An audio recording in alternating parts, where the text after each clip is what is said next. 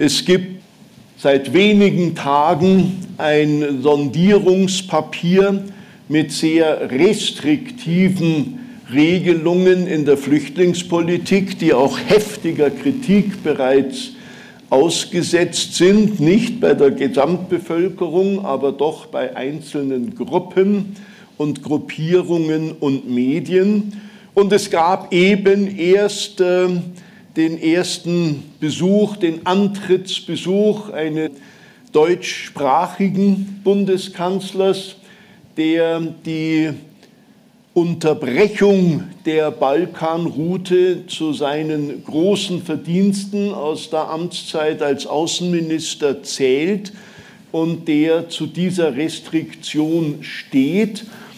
Und es gibt seit wenigen Tagen den Bericht des deutschen Innenministeriums, dass die Flüchtlingszahlen auch im Jahr 17 recht handsam gewesen seien wo sich aber die Frage stellt, worauf das zurückzuführen ist, heißt das, dass alle Kritiker und Warner mit atemberaubenden Katastrophenzahlen gearbeitet haben? Oder heißt das, dass das Deutsch-Türkei-Abkommen und auch die Schließung der Balkanroute einen Effekt erzielt haben, der nach Meinung der Verfechter offenen Grenzen gar nicht erzielbar ist, weil man angeblich Grenzen gar nicht schließen oder dicht machen kann. Also so aktuell sind wir wieder einmal im äh, Tagesgeschehen und ich begrüße dazu Julian Niederrümelin, der, Frau Dr. May hat es erwähnt, ein Buch geschrieben hat und das Besondere dieses Buches ist, dass es die Thematik ausdrücklich und ausschließlich aus ethischer Sicht kommentiert, erläutert, begleitet, also nicht unter der wahlpolitischen Frage, was wollen die Leute hören, was müssen wir sagen, damit wir gewählt werden. Das sind die Fragen, die die politischen Parteien gequält haben und immer noch quälen und auch nicht unter der Frage, wie viel können wir uns finanziell leisten, sind wir mit 30 Milliarden, die vielleicht sogar 40 Milliarden sein könnten pro Jahr, an der Decke des finanziell Möglichen angekommen oder nicht. Und auch nicht reine Zweckmäßigkeitsfragen, wie, wie viele sind denn von denen Fachkräfte, die wir dringend brauchen? Wie viel trägt das zur Verjüngung des demografischen Bildes bei? Das sind alles auch legitime Fragen wahlpolitischer, finanzpolitischer, demografiepolitischer Art. Und es gibt noch viele von sicherheitspolitischen Erwägungen getragene Debatten. Aber heute soll es um die ethischen Fragen gehen. Und das halte ich für extrem wichtig, weil man überhaupt nicht über das Flüchtlingsthema, weitergefasst das Migrationsthema, diskutieren kann, ohne dass ethische Werturteile ausgesprochen werden, meistens zur Glorifizierung der eigenen Position und zur Herabsetzung des Gesprächspartners aber jede Debatte ist ganz schnell in den Kategorien von Gut und Böse. Wir sind für offene Grenzen, also sind wir die Guten. Wir sind für Bleiberecht für alle, also sind wir die ganz Guten. Oder ihr seid für die Überfremdung, also gegen den Volkswillen, gegen das Selbstbestimmungsrecht, also die ganz Schlechten.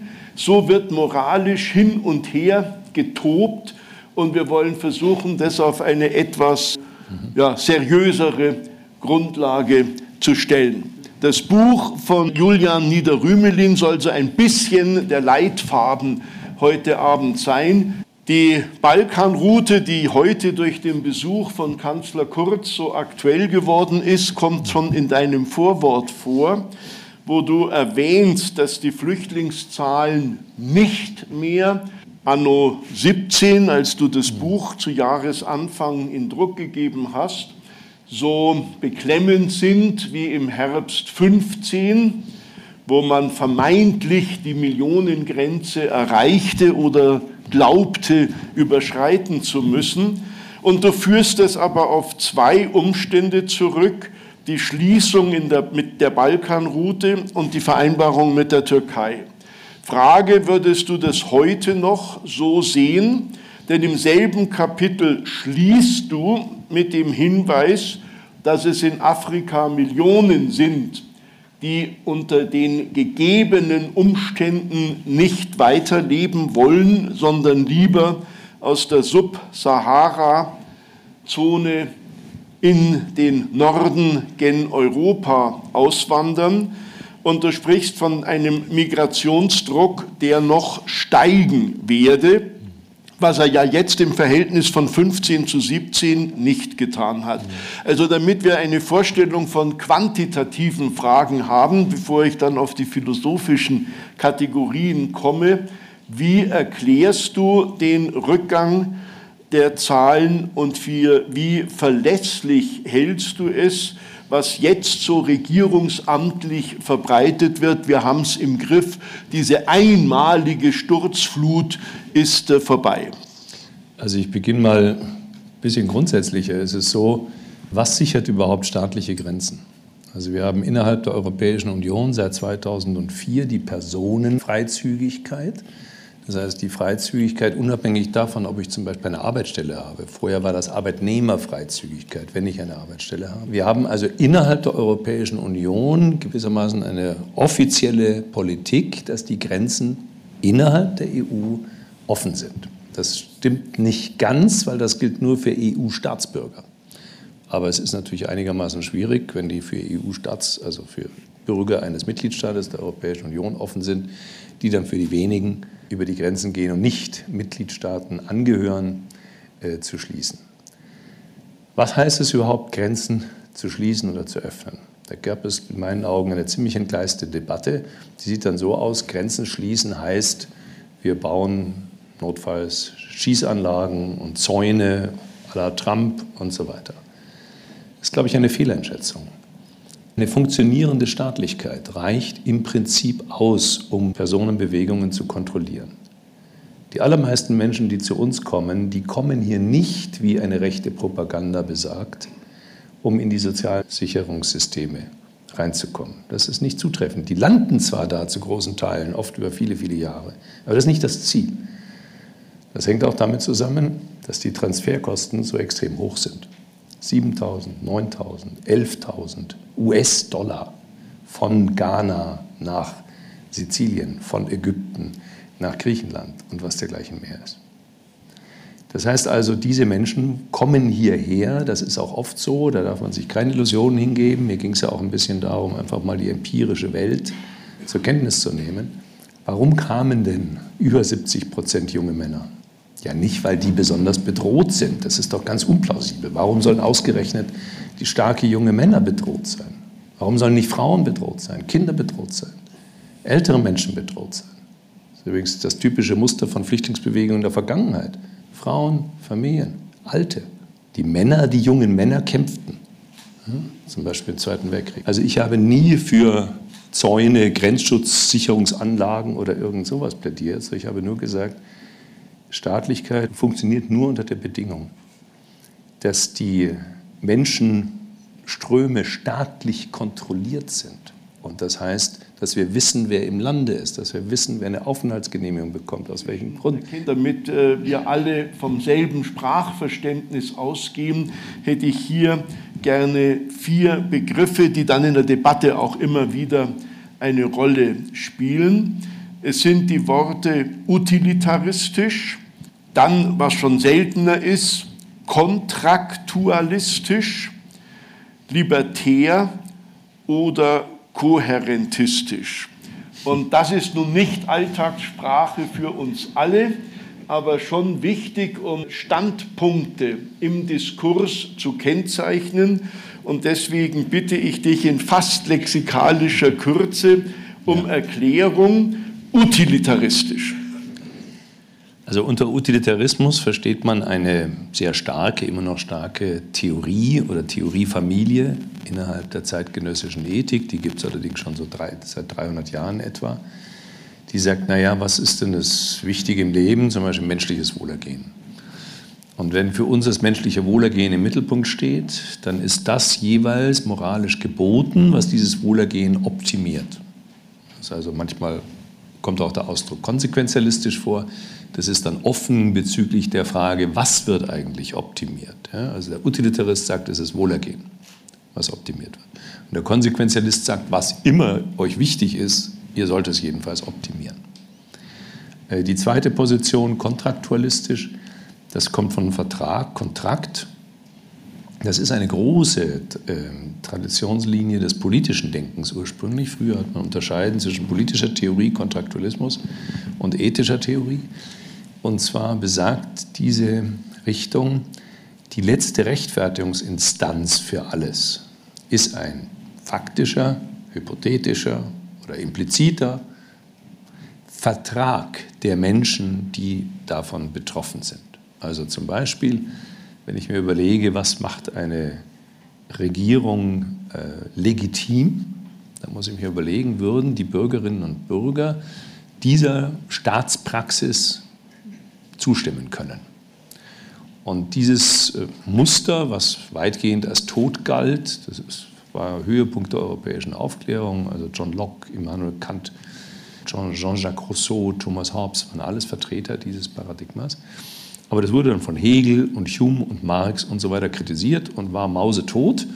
Und dann kam 1971 ein amerikanischer Philosoph mit Namen John Rawls, der ist unterdessen gestorben, der bedeutendste Gerechtigkeitstheoretiker im 20. Jahrhundert und vielleicht nach Platon der bedeutendste der westlichen Kulturgeschichte und erneuerte diesen Kontraktualismus und sagte, mit diesem Denkmodell können wir uns Legitimationsprobleme in der Demokratie klären? Äh, gibt es ein Widerstandsrecht? Gibt es eine, ein Recht auf Weigerung aus Gewissensgründen? Wie sollen die Institutionen sein? Was ist überhaupt Gerechtigkeit? Welche Freiheit ist wichtig und so weiter? Hat er gezeigt in einem dicken Werk eine Theorie der Gerechtigkeit, das ist 1975 ins Deutsche übersetzt worden, und hat gezeigt, dass dieser Ansatz sehr fruchtbar sein kann. Das ist kontraktualistisch. Dann libertär. Libertär, weil das ja. ist ja auch ein anderer Begriff, als man ihn ja im Feuilleton ja. behandelt. Also unter libertär wird auch in der Politik sehr unterschiedliches verstanden. Das ist schon wahr. Man spricht zum Beispiel von den 68ern, also einer libertären Kulturbewegung. Unter Libertären versteht man heute meistens eine Position, die besagt, es gibt individuelle Rechte. Und das ist das Einzige, was wirklich ausschlaggebend ist. Also zum Beispiel bedeutender politischer Philosoph Robert Nozick, der unmittelbar an John Locke anknüpft, sagt, also wie ist denn das? Klar, ich habe vielleicht äh, ein Motiv oder eine Veranlassung, jemandem zu helfen, aber dazu kann mich eigentlich niemand zwingen. Und deswegen, das Einzige, zu dem mich alle zwingen können, ist, die individuellen Rechte zu achten, die Rechte keiner Person zu verletzen. Das ist die einzig rationale Grundlage der politischen und gesellschaftlichen Ordnung. Es gibt diesen Libertarismus oder Libertarianism im Englischen in einer eher konservativen, wirtschaftsliberalen, Sie hören schon, da ist vielleicht der Neoliberalismus im Spiel, Variante. Aber auch in einer linksgerichteten Variante gibt es den, der geht dann eher in Richtung Anarchismus. Ja, also wir müssen Kapitalismus abschaffen, damit wir unsere individuellen Freiheitsrechte realisieren. Es ist überhaupt generell so, alle diese Positionen sind im Rechts-Links-Schema der Politik nicht gut zu verorten. Und das letzte kohärentistisch, naja, ich muss jetzt mal sagen, das ist meine eigene Position, aber jetzt mal allgemein das zu charakterisieren. Also wenn ich mir als Philosoph eine bestimmte Theorie zu eigen mache und mich dann hinstelle und sage, so Leute, ich kann euch jetzt sagen, was ist richtig und falsch, dann ist da von vornherein der Wurm drin in meinen Augen. Disziplin überschätzt sich.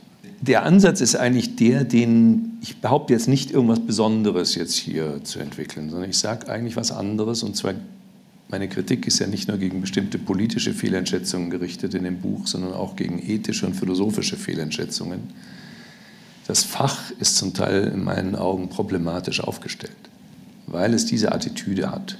Ja, wir haben eine besondere Erkenntnisquelle und jetzt sagen wir mal, wie die Dinge sind. Ja, so kann es nicht funktionieren. Sondern wie gehen wir denn vor? Der Aristoteles hat das die topische Methode genannt. Man hört sich an, was die Leute sagen. Man schaut, was ist davon kohärent zu machen. Man bringt Gegeneinwände, lässt sich vielleicht widerlegen, hört zu, auf Augenhöhe. So. Und daraus entsteht dann vielleicht am Ende eine kohärente Sicht auf die Dinge. Und diese Methode wird in diesem Buch angewandt. Gut, und wir werden dann auch äh, kennenlernen, dass verschiedene Ausgangspositionen die aktuellen Fragen der Flüchtlingsdiskussion sehr unterschiedlich beantworten wollen. Der Kommunitarismus und der Kosmopolitismus. Ja. Und ich glaube, beide Begriffe sollten wir auch äh, erläutern, wie sie hier verstanden werden. Da sind wir sehr nah an unserem Thema schon, weil das sind so die zwei großen Amerikaner sagen Camps, ja, die beiden Lager, die sich da gegenüberstehen. Und normalerweise ist das dann so aufgeteilt, die einen die müssen auch nicht unbedingt gleich rechts sein, vorsichtig mit zu schnellen Schubladen, wie zum Beispiel David Miller, der nennt sich selber äh, Nationalist. Und dann kriegt man natürlich als Deutscher erstmal einen totalen Schreck. Und dann schaut man genauer hin, dann ist der ähm, ein ziemlich liberaler Denker und ist Mitglied der Labour Party. Ja? Also so. Und äh, das heißt, das sind diejenigen, die sagen, es gibt ein, ein Primat für den Zusammenhalt. Das sind Kommunitaristen. Die sagen, das Moralische kommt nicht zustande, wenn es nicht Gemeinschaften gibt, Zugehörigkeiten, Bindungen gibt. Und David Millers Argument, was im Endergebnis in manchem gar nicht weit ab ist von dem, was ich sage, ist kommunitaristisch, nationalistisch, also sozusagen eine Sonderform. Er beschreibt ziemlich genau die Bedingungen einer funktionierenden Nation, Zusammengehörigkeitsgefühl der Leute untereinander, Solidaritätsempfindungen untereinander, die Bereitschaft, Steuern zu zahlen, damit denen, denen schlecht geht, geholfen wird und so. Und stellt dann die These auf, das ist äh, die Basis aller Politik. Äh, und äh, diese Basis kann man nicht aufgeben. Der Kosmopolitismus ist üblicherweise für offene Grenzen. Der Kosmopolitismus entsteht schon in der Antike. Und die Stoiker damals nannten sich Kosmopoliten, das ist ein schöner Ausdruck, das heißt nämlich der Bürger im Universum. Ja, Kosmopolites hat sich gewissermaßen distanziert von der eigenen Gemeinschaft in so einer griechischen Polis, da waren viele Erwartungen. Ihr müsst an den Riten teilnehmen, ihr müsst Tragödienspenden leisten, ihr müsst euch engagieren, ja, wie es in jedem Ortsverein aller Parteien im günstigsten Fall auch stattfindet. Das heißt eine kommunitaristische Praxis und die Kosmopoliten haben gesagt, komm, lass uns mal in Ruhe, ich bin mein selbst mein Herr und ich habe keine Lust. Ich bin Kosmopolites. Ich bin nicht der Bürger Athens, sondern ja, so. Und in der zeitgenössischen Debatte sind die Kosmopoliten der Auffassung, es gibt ein, für Staatlichkeit gibt es eigentlich überhaupt keine Rechtfertigung. Wir haben eine Menschheit als Ganze. Es kann nicht sein, dass es dem Zufall, da ist ja auch erstmal sehr viel Wahres dran, dass es dem Zufall der Geburt so stark abhängt, welche Erfolge oder welche Perspektiven man hat. Und deswegen sind staatliche Grenzen illegit prinzipiell illegitim, nur unter bestimmten Bedingungen legitim, so etwa. Und das Besondere jetzt philosophisch gesehen meiner Position in dieser Sache ist, dass ich immer schon kosmopolitisch argumentiere, also nicht glaube, dass wir nur dann Patrioten sein können, um ein berühmtes Argument von Alistair McIntyre zu zitieren, wenn wir meinen, unsere Kultur ist was Besonderes auf der Welt. Das ist doch eigentlich verrückt. Warum soll jede Kultur meinen, wir sind was Besonderes? Andere Kulturen sind genauso besonders.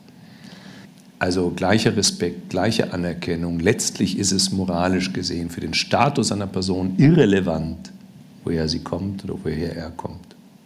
Ja, Hautfarbe spielt keine Rolle, Religionsgemeinschaft spielt keine Rolle und so.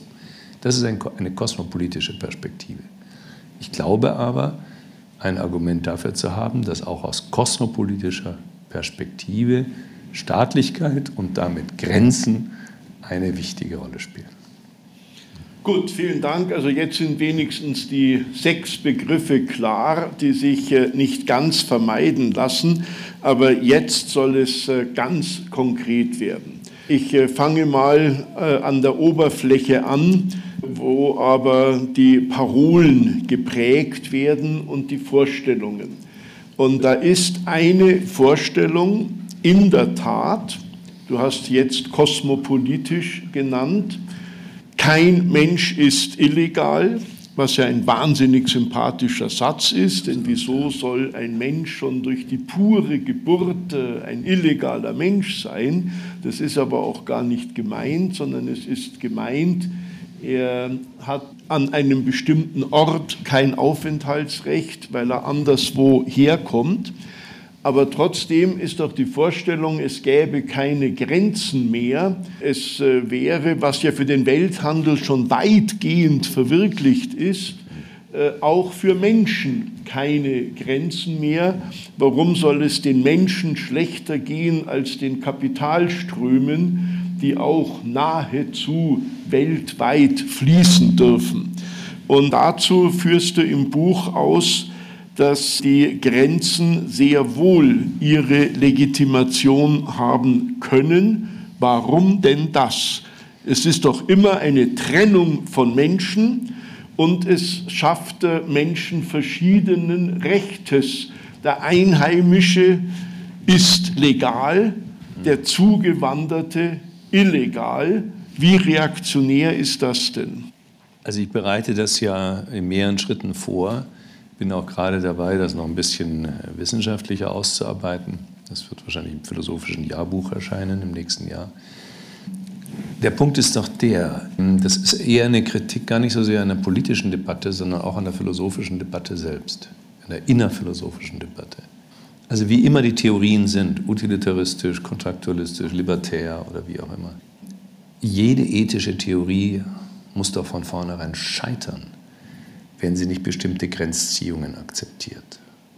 Also ich habe ein ganz banales Beispiel. Sie gehen in der Früh in Ihre Küche und da sitzt ein Herr. Sie wundern sich, weil den haben Sie nicht eingeladen. Und es stellt sich heraus, dieser Herr ist obdachlos und er würde seine Lebensbedingungen wesentlich verbessern, wenn er jetzt bei Ihnen einzöge.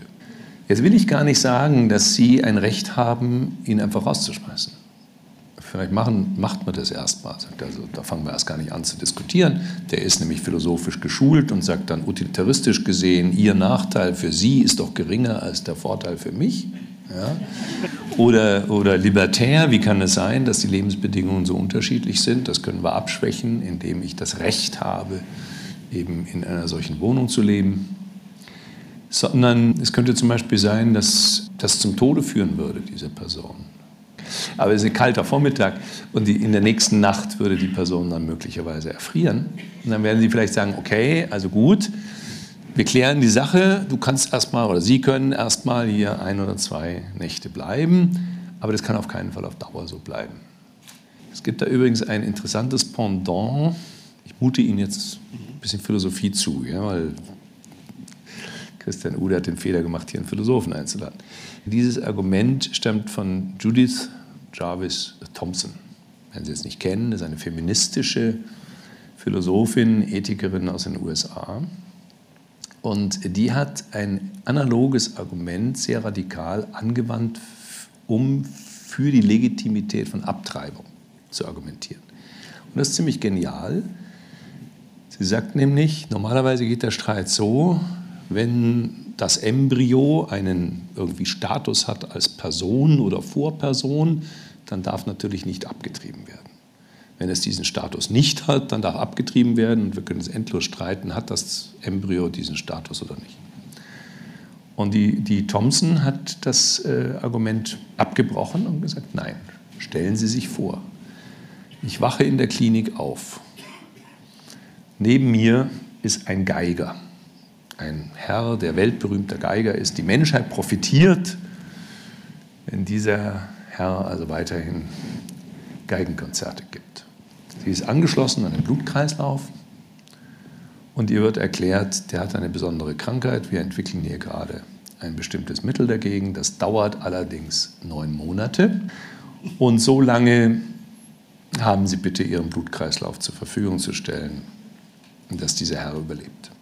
Thompson sagt nicht, dass sie jetzt in jedem Fall das abbrechen muss. Die kann sich entscheiden natürlich, dass sie jetzt den am Leben erhält. Aber es ist ein massiver Eingriff in, in ihre Individualrechte. Sie kann auch sagen, nein, mit mir nicht, ich gehe. Machen wir keine Abtreibungsdiskussion. Aber jedenfalls wird damit die Abtreibungsthematik abgekoppelt vom Status des Embryo. Es geht um individuelle Rechte in diesem Fall. Individuelle Rechte der Frau. Genauso gilt das für individuelle Rechte, die überall das ist ein bisschen libertär jetzt, was ich jetzt vorbringe, aber man muss diese verschiedenen Theorieelemente zusammenfügen, damit es kohärent wird. Äh, wir haben überall solche spezifischen Rechte und Pflichten, die unser Leben erst ermöglichen, die uns die Autorschaft ermöglichen, dass wir Autorin oder Autor des eigenen Lebens sind.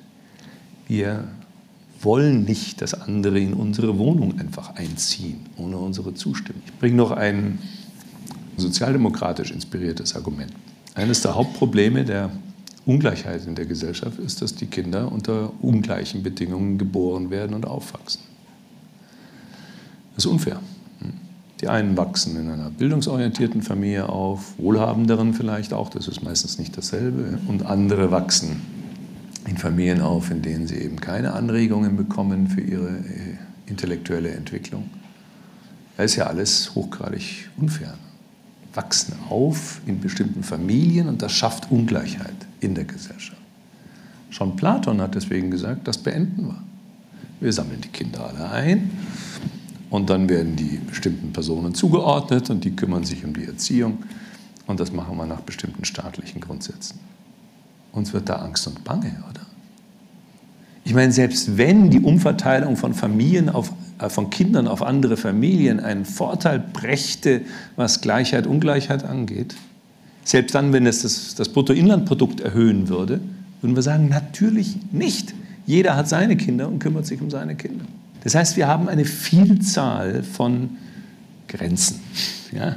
Grenzen der Wohnung, Grenzen der Familie, Freundeskreis. Es mag für viele sehr sinnvoll sein, zum Freundeskreis der Familie Quandt zu gehören.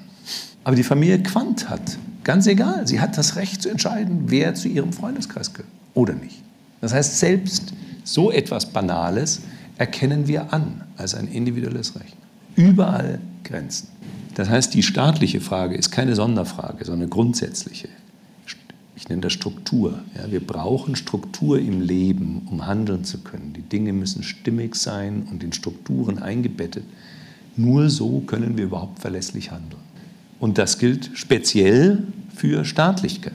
Wenn Sie, ich bringe jetzt mal das Sonderproblem, lassen wir das mal einfach außen vor, EU, das ist ein interessantes Sonderfall. Aber normalerweise ist es so, Staaten, die nennen sich Nationalstaaten, sind aber meistens keine, ein europäischer Nationalstaat hat drei Fußballnationalmannschaften. Das kann ja wohl kein Nationalstaat sein, das ist nämlich Großbritannien. Also äh, die Identität von Nation und Staatsbürgerschaft ist oft überhaupt nicht gegeben. Also sagen wir Einzelstaaten, nennen wir das mal Einzelstaaten. Einzelstaaten haben eine Verantwortung gegenüber ihrer Bürgerschaft. Und die Bürgerschaft hat ein Recht zu bestimmen, ganz grob, wohin der Hase läuft. Im Grundgesetz heißt es, alle Macht geht vom Volke aus. Ja. Die letzte Legitimationsquelle sind die Staatsbürgerinnen und Staatsbürger. Das kann man meines Erachtens nicht wegwischen, und zwar deswegen nicht, weil dann die gesamte Idee der Demokratie als einer politischen Ordnung, in der die Menschen, die unter ihr leben, über die Bedingungen, unter denen sie leben wollen, bestimmen, durch Wahlen, durch Partizipation, durch Engagement und so weiter, äh, weil dieses Modell dann kollabieren würde. Staatlichkeit ist ohne Grenzen nicht zu haben. Deswegen ist letzter Punkt. Wir stehen jetzt am Ende möglicherweise, vielleicht liege ich ganz falsch. Ich habe ein bisschen das Gefühl, dass wir am Ende einer großen Epoche stehen, nämlich einer Epoche der Dominanz neoliberalen Denkens. Und was ich zum Missvergnügen mancher meiner Diskussionsgegner zum Beispiel Cassé spricht man wirklich so aus, ein Schweizer Philosoph, der die Theorie der offenen Grenzen vertritt. Sage ist, ihr merkt gar nicht, oder von Jonathan Moses gibt es ein Buch, uh, the world's last uh, frontiers. Und gemeint ist, es gibt immer noch staatliche Grenzen, sonst gibt es doch keine Grenzen mehr. Für Güter und Finanzströme und so weiter gibt es ja überall keine, stimmt nicht ganz, gell? aber gibt es ja überall keine Grenzen mehr. Den äh, halte ich dann aber vor und sage, das ist, ihr merkt es nicht, aber es ist genau ein Denkmuster, ein Argumentationsmuster, wie man es vom sogenannten Neoliberalismus oder Wirtschaftsliberalismus jetzt seit 30 Jahren kennt. Grenzen sind eigentlich illegitim. Das muss schon ganz besondere Gründe geben, irgendwo Grenzen zu ziehen. Und das heißt, man zerstört Staatlichkeit auf dieser Welt. Gut, das müssen wir dann noch äh, vertiefen. Ich fand aber gerade den letzten Punkt im Buch politisch wahnsinnig an und aufregend. Du wirfst ja praktisch Rechten wie Linken vor, keine kohärente Argumentation zu haben. Du sagst, dass die neoliberalen Wirtschaftsradikalen, die der Grenzenlosigkeit des Freihandels das Wort sprechen, da den Arbeitsmarkt nicht ausnehmen können. Aber umgekehrt ist auch die Argumentation vieler Linker äh, sehr widersprüchlich, wenn sie sozusagen nur für den Arbeitsmarkt die Liberalität fordern und ansonsten nicht. Also es ist auf beiden politischen Seiten der Liberalitätsdebatte, der Deregulierungsdebatte, der offenen Grenzendebatte eine gewisse Widersprüchlichkeit je nach Interessenlage festzustellen. Die einen wollen Grenzen völlig abschaffen für die Wirtschaft, aber die Menschen weiterhin in Schach halten und andere fordern die Freizügigkeit über alle Grenzen hinweg für die Menschen, sind ansonsten aber die schärfsten Globalisierungskritiker. Es scheint also nicht zu Ende gedacht zu werden, wie stellt man sich eigentlich das System vor. Ich würde jetzt mal gerne, nachdem wir philosophisch angefangen haben, zu konkreten Konfliktsituationen kommen. Und da fand ich eine grandiose Zusammensetzung auf Seite 140, 41. Ich darf mal kurz vortragen, damit Sie den Hintergrund kennen.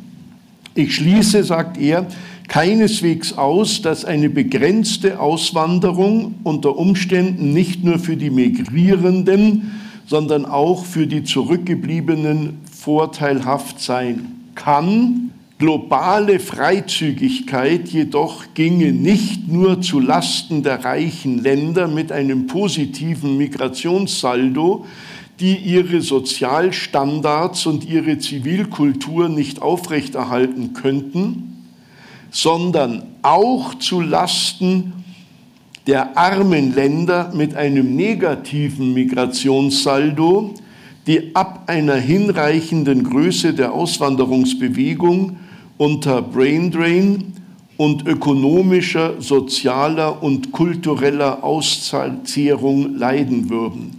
Die Situation in den von massiver Auswanderung in die USA und Südamerika über Jahrzehnte betroffenen südeuropäischen Regionen belegt das. Manche Landstriche haben sich bis heute nicht erholt.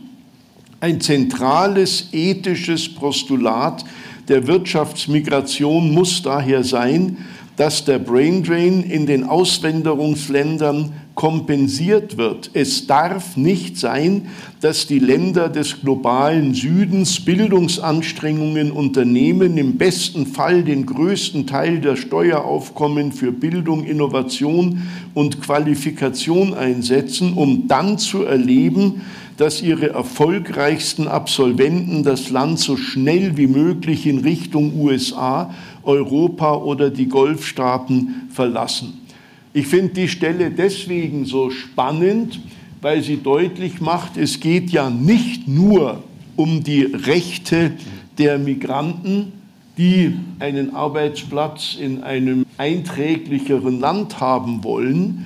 Es geht nicht nur um die Rechte der Zuwanderungsländer die Grenze dicht zu machen, um nicht überrannt zu werden, sondern es geht ja auch um die Rechte der Herkunftsländer, die ja auch aufgrund eines Gesellschaftsvertrags Ausbildung, Qualifikation, Schulung, Training, Berufseinarbeitung geliefert haben, um dann den Migranten plötzlich hinterher zu blicken.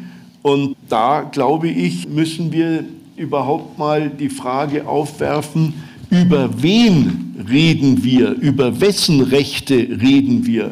Nur die der Flüchtlinge oder auch der Familien, die das Geld zusammenkratzen müssen, um wenigstens einen loszuschicken, nur über die Aufnahmeländer, die vielleicht demografisch profitieren, wahrscheinlicher aber finanziell draufzahlen, oder auch die Herkunftsländer.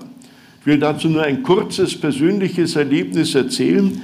Ich war für Menschen für Menschen in der einzigen Hochschule, die die Stiftung Menschen für Menschen von Karl-Heinz Böhm in Äthiopien unterhält und habe mit den Studierenden über ihre ja, Ausbildung und Unterbringung und Wünsche gesprochen und am Schluss dann doch die neugierige Frage, was wollt ihr eigentlich am Ende der Ausbildung machen?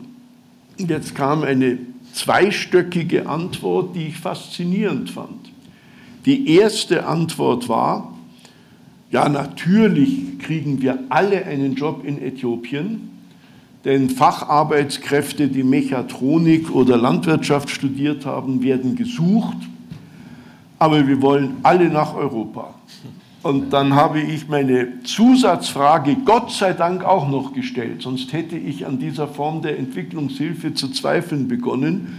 Ich habe gefragt, und müssen wir uns dann auch darauf einrichten, dass ihr alle kommt? Und dann sagen die, nein, natürlich nicht. Das hat mich jetzt ein gewisser Widerspruch verwunderlich gestimmt und ich habe gefragt, ja, wieso das denn nicht? Dann ja, ganz einfach, weil Äthiopien das verbietet. Es ist studierten jungen Menschen, die eine Ausbildung genossen haben, die über die Grundschule hinausgeht, striktweg verboten, schon in Nachbarländer zu gehen. Warum sollen die profitieren von unseren Bildungsinvestitionen? Nun besteht da keine Gefahr, weil weder der Südsudan noch Somalia oder Eritrea attraktiv sind. Aber die sagen wie selbstverständlich, das ist ein nationales Besitztum und das geben wir als eines der fünf ärmsten Länder der Welt nicht her. Also Frage, wie kriegst du das philosophisch in den Griff, die verschiedenen Interessen abzuwägen? Dass es ja mindestens drei ganz unterschiedliche beteiligte Seiten gibt, die Migranten und ihre Familien, das Aufnahmeland, aber auch das Herkunftsland. Also in der Tat, diese Unterscheidung muss man, glaube ich, machen. Und die Gruppe derjenigen, die hinter, die dort zurückbleiben, äh, die hat praktisch in der Diskussion keine Rolle gespielt. Und das ist eine ganz starke Fehlentwicklung in meinen Augen. Es wird sich möglicherweise nochmal auf die Agenda der, der politischen Debatte in Deutschland äh, schaffen weil wir ja über ein Zuwanderungsgesetz, was ich für seit Jahrzehnten für überfällig halte, reden wollen. Und auch wenn man den Süßmut-Missionsbericht anschaut, äh, auch der hat diese Schlagseite. Wir definieren, was ist für unser Land sinnvoll und danach wählen wir aus. Es gibt dieses Punktesystem in Kanada und so weiter. Trump will die amerikanische Abweichung vom kanadischen Punktesystem jetzt verändern. Das, dieser üble Spruch hängt damit zusammen.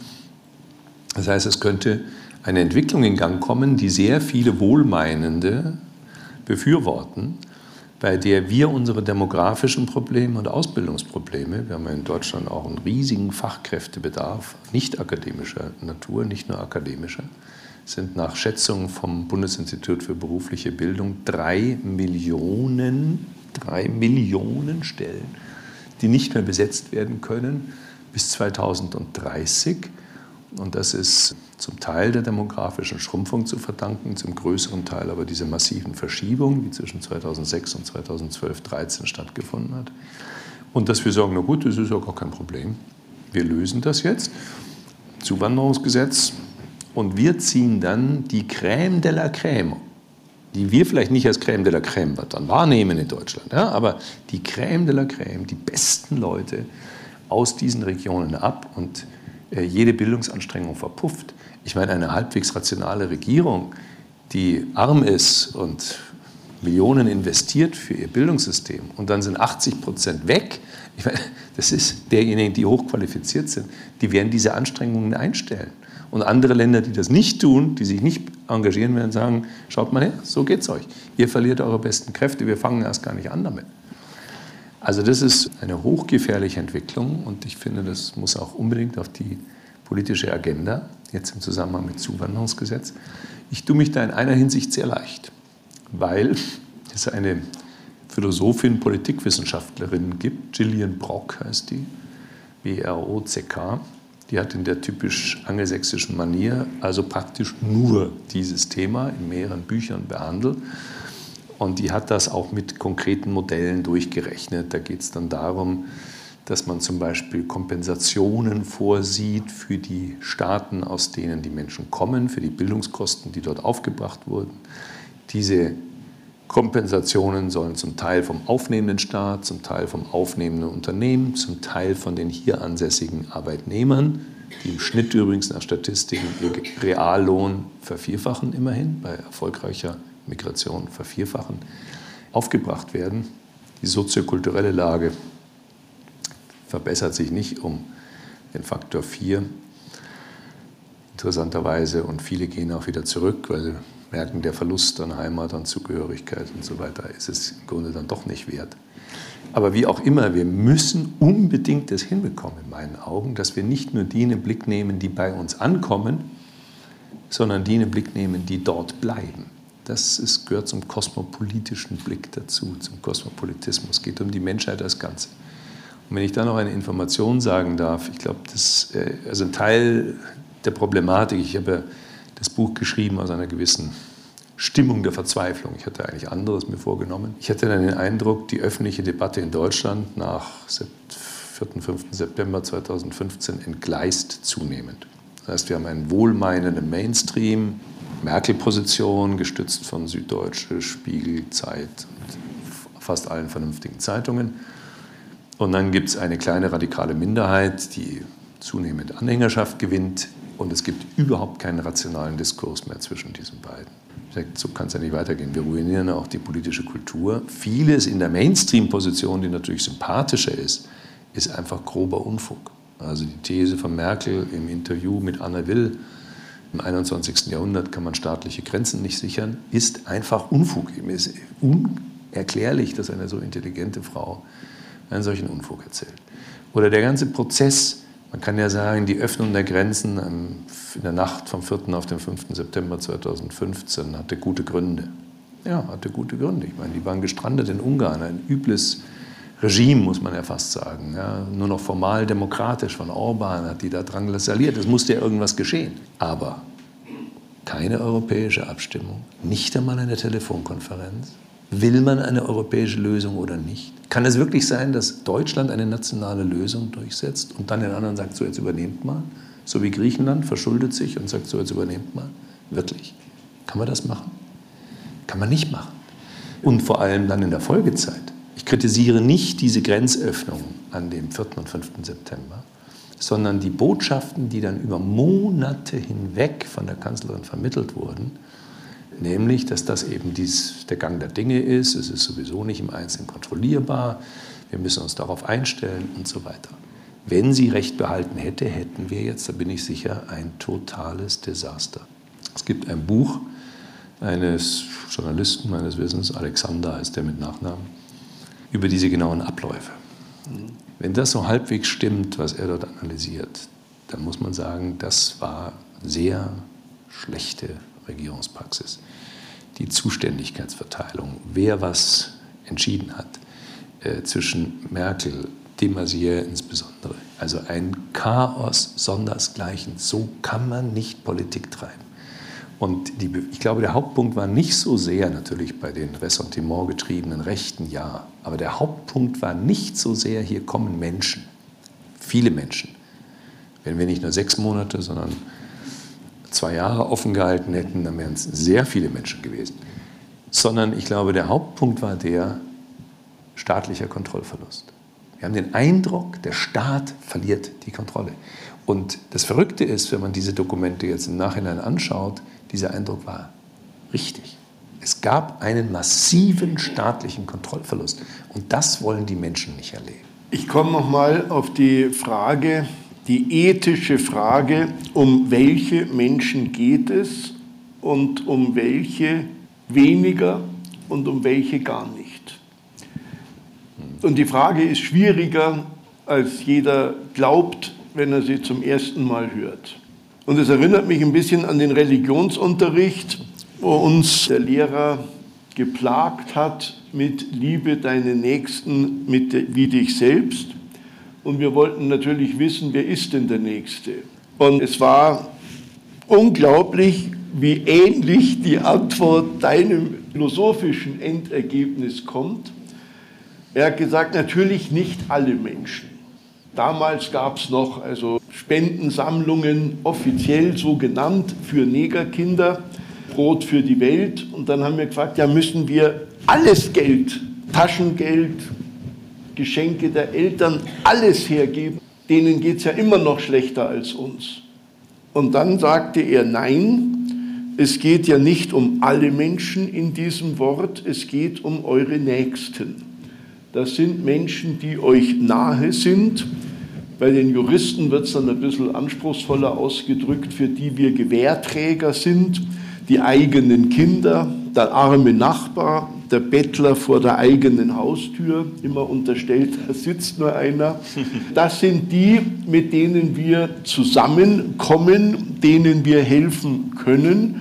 Äh, bei dir heißt es dann am Schluss, es sind die Menschen, zu denen wir ein Interaktionsverhältnis haben.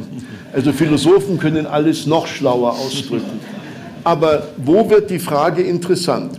Sie wird interessant, wenn man mal wirklich global denkt, was wir ja nach Meinung der Freunde offener Grenzen unbedingt tun sollen dann stellt man fest, du nennst die Zahl im ganzen Buch von vorn bis hinten immer wieder, es gibt zwei Milliarden Menschen, die wirklich nicht nach irgendeinem OECD-Standard, sondern objektiv unter der Armutsgrenze leben, mit unvorstellbaren 1,25 US-Dollar pro Tag für alles.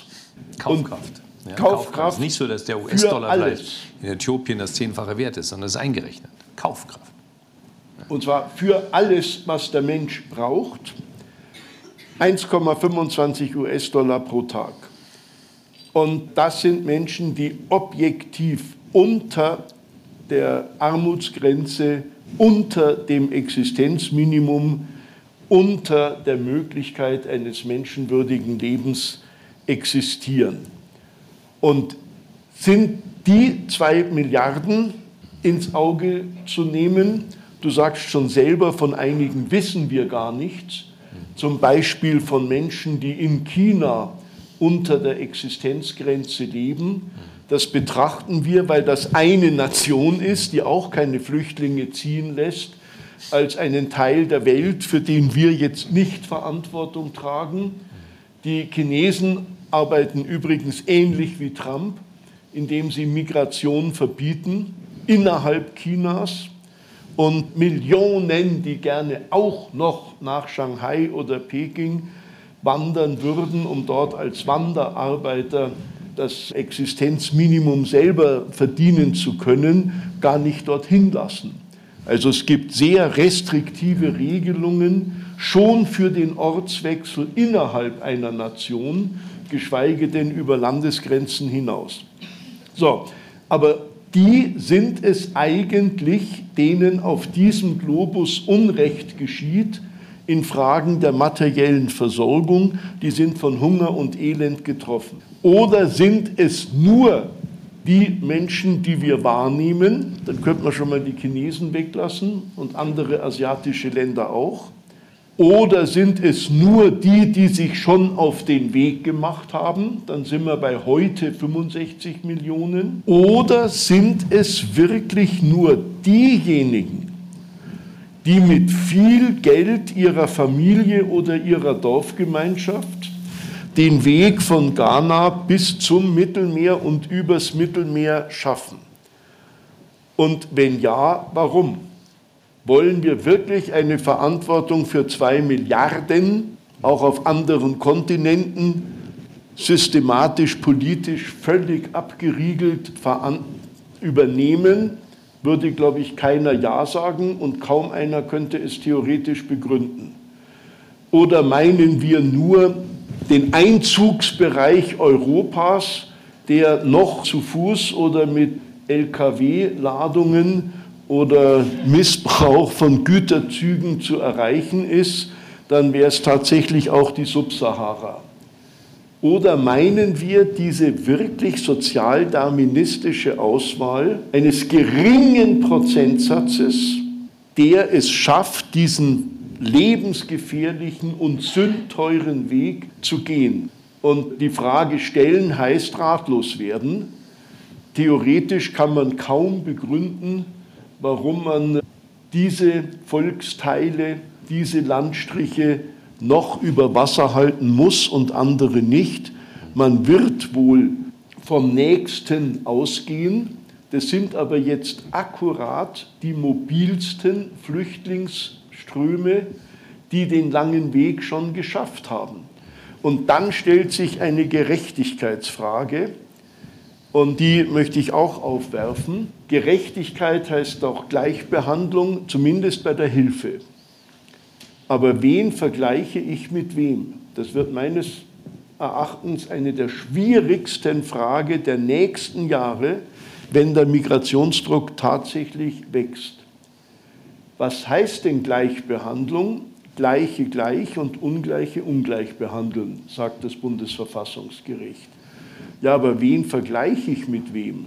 Vergleiche ich den 17-jährigen unbegleiteten Flüchtling mit 17-jährigen Einheimischen, dann hat er den Anspruch auf Jugendhilfe und all ihre Maßnahmen, was mehrere tausend Euro im Jahr kostet.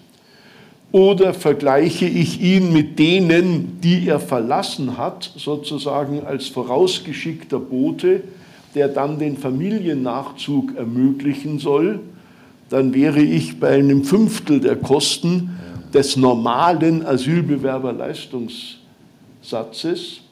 Ja, mit wem vergleiche ich ihn, um Gerechtigkeit herzustellen? Da habe ich auch sozusagen das Ergebnis deiner Überlegungen nicht ganz verstanden. Ich fand es wahnsinnig wichtig, dass du das Problem benennst.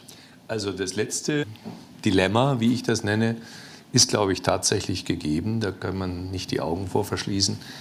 Das heißt, die Gleichbehandlung im Sinne bestimmter Kriterien der Menschen, die sich in einem Lande befinden, ist eine Verpflichtung. Und das Bundesverfassungsgericht und Verfassungsgerichte anderer europäischen Länder haben da relativ massiv darauf insistiert. Das heißt, immer wieder neue Versuche, auch schon vor vielen Jahren, die Attraktivität der Asylsuche dadurch zu vermindern, dass man also deutlich unter das Sozialhilfeniveau geht, bei denen, die über die Grenzen kommen, hat in Europa nicht funktioniert. In den USA ist es ganz einfach, da gibt es nämlich überhaupt keine Ansprüche. Ich könnte zu einem Vergleich USA und Europa noch ein bisschen mehr sagen, aber vielleicht haben wir nachher noch Zeit dazu.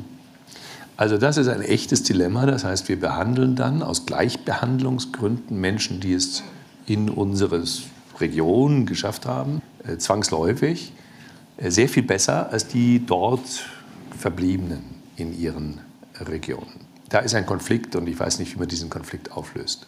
Aber die grundlegende Frage, äh, die glaube ich schon lösen zu können und dazu auch ein bisschen was geschrieben. Also der Punkt ist ja der, ist Migration eigentlich eine halbwegs, auch nur halbwegs effektive Methode, um die Weltarmut zu mindern? Und da sage ich, also jedenfalls die transkontinentale Migration von den Bottom Billion, wie das auch manchmal bezeichnet wird, also der unteren Weltmilliarde etwa in Afrika nach Westeuropa, ist keine vernünftige Methode. Aus welchen Gründen? Weil die Leute, die zu dieser Bottom Billion gehören, machen sich erst gar nicht auf diesen Weg.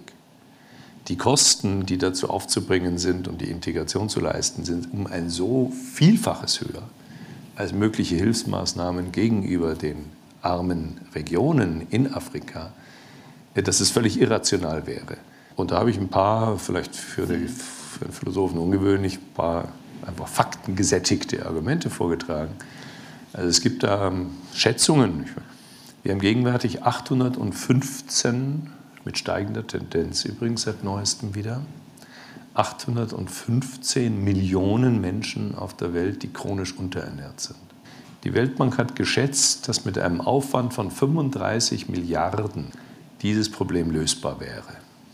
Vielleicht verschätzen sie sich und das sind in Wirklichkeit 70 oder 100 Milliarden. Aber wenn man dann berücksichtigt, dass die Integrationskosten gegenwärtig in Deutschland in der Größenordnung liegen, nämlich 30 Milliarden, dann sagt man ja, um Himmels Willen, wir könnten den Welthunger, eines der Hauptprobleme des Weltelends, könnten wir mit dieser Summe beenden. Und stattdessen konzentriert sich das auf eine Migrationsbewegung, die wir eben seit September 2015 hatten. Also Migration ist nicht transkontinentale Migration von den Armutsregionen in die Reichtumsregionen ist nicht das vernünftige Mittel, um die Armut in der Welt zu bekämpfen. Jetzt stellt sich die Frage, was ist denn ein vernünftiges Mittel? Die Vereinten Nationen waren da schon auf einem sehr guten Weg. Das sind die UNCTAD-Konferenzen, aus den Älteren werden sich vielleicht erinnern, aus den 70er Jahren. United Nations Conferences on Trade and Development, UNCTAD. Und eigentlich gab es eine politische Stimmungslage in den 70er Jahren weltweit zu sagen, so kann es nicht weitergehen. Wir können die Weltentwicklung nicht einfach den globalen Märkten überlassen. Wir müssen hier Institutionen und Strukturen schaffen, die wenigstens Fair Trade ermöglichen, die den weiteren Verfall der Terms of Trade stoppen, die Entwicklungsperspektiven in den jeweiligen Regionen ermöglichen und so weiter. Das ist politisch gestoppt worden durch den Wahlsieg erst von Thatcher und dann von Reagan also in Großbritannien und den USA. Diese beiden Länder, wichtige vor, sozusagen starke Länder in, im Westen, haben gesagt, nee, damit machen wir erst gar nicht, fangen wir erst gar nicht an, obwohl das schon sehr weit gediehen war, auch konzeptionell. Wir setzen auf Freihandel und Freihandelsverträge. Seitdem, seit den 80er Jahren, haben wir eine recht dichte Folge von oft bilateralen, manchmal multilateralen Freihandelsverträgen, die ganz überwiegend übrigens zwischen den starken Ländern der Welt stattfinden, zum wechselseitigen Vorteil. Und wenn mal Freihandelsverträge geschlossen werden mit den ärmeren Ländern der Welt, dann sind die die Gelackmeier. Nigeria ist gerade ausgetreten aus den EU-Westafrika-Verhandlungen mit dem Argument, wenn die EU sich damit durchsetzt mit ihren Vorstellungen, dann ist unsere wirtschaftliche Perspektive ruiniert. Und das in einem Zeitpunkt, wo alle sagen, Afrika muss geholfen werden. Es gibt viele Studien, bin ja kein Fachmann, aber ich habe mir die angeschaut, die besagen zum Beispiel, dass das, die afrikanische Wirtschaft das Potenzial hat, wenn sich die Märkte wenigstens teilweise und kontrolliert öffnen, EU und Nordamerika, mit ihren Produkten und wirklich Wertschöpfung im Land zu betreiben. Sozusagen auf Augenhöhe zu begegnen. Wir haben ja auch äh, gute Ressourcen und so weiter. Äh, das wird aber blockiert. Es gibt fast keinen abgeschlossenen Markt als die Europäische Union, von wegen freier Welthandel. Die Europäische Union sorgt für eine massive Abschottung und der EU-Agrarmarkt ist wirklich ein Closed Shop. Mit der Folge, dass wir hier unter ökologisch problematischen Bedingungen Nahrungsmittel bereitstellen und im Übrigen noch eine Überproduktion auch noch schaffen, die niemandem nützt. Ähm, die Dinge schmecken schlechter und so weiter statt dass wir uns öffnen. Natürlich muss alles kontrolliert sein, nicht einfach Freihandel, sondern es muss schon genau überlegt sein, was geht und was verschärft möglicherweise nochmal die Ernährungslage in bestimmten Regionen. Marshallplan mit Afrika. Das wäre eine Antwort. Marshallplan mit Afrika. Der Marshallplan hat so extrem positiv beim der niederliegenden Europa nach dem Krieg geholfen. Und ich meine, die Eigeninteressen der Industrieländer sind doch offenkundig. Ich meine, wir, wir können doch nicht wirklich glauben, dass wir ein Land oder eine Region wie Afrika, das also eine extrem wachsende Bevölkerung hat, dass wir dort ernsthaft helfen können, indem wir großzügig zuwandern lassen. Das ist eine völlig irreale Vorstellung. Wir haben 500 Millionen Menschen, 420, 430 Millionen Menschen in Europa, je nachdem, wo man Europa genau zieht. Wir haben in Afrika in einigen Jahrzehnten 4, 4,5 Milliarden Menschen. Also die Vorstellung, man würde da einen wirklichen Ausgleich schaffen können, ist völlig irreal. Es ist keine vernünftige Perspektive. Deswegen würde ich sagen, die eigentliche Ziel ist, wir knüpfen wieder in dem Punkt an den 70er Jahren an. Fairer Welthandel, eine Weltordnungspolitik, die die Interessen der ärmeren Regionen genauso berücksichtigt wie die der Reichen unter dem Dach der Vereinten Nationen. Ich leite gerade, wenn ich das noch sagen darf, eine Forschungsarbeitsgruppe an der Berlin-Brandenburgischen Akademie der Wissenschaften. Die beschäftigt sich genau damit, habe ich beantragt, ähm, internationale Gerechtigkeit und internationale Institutionen.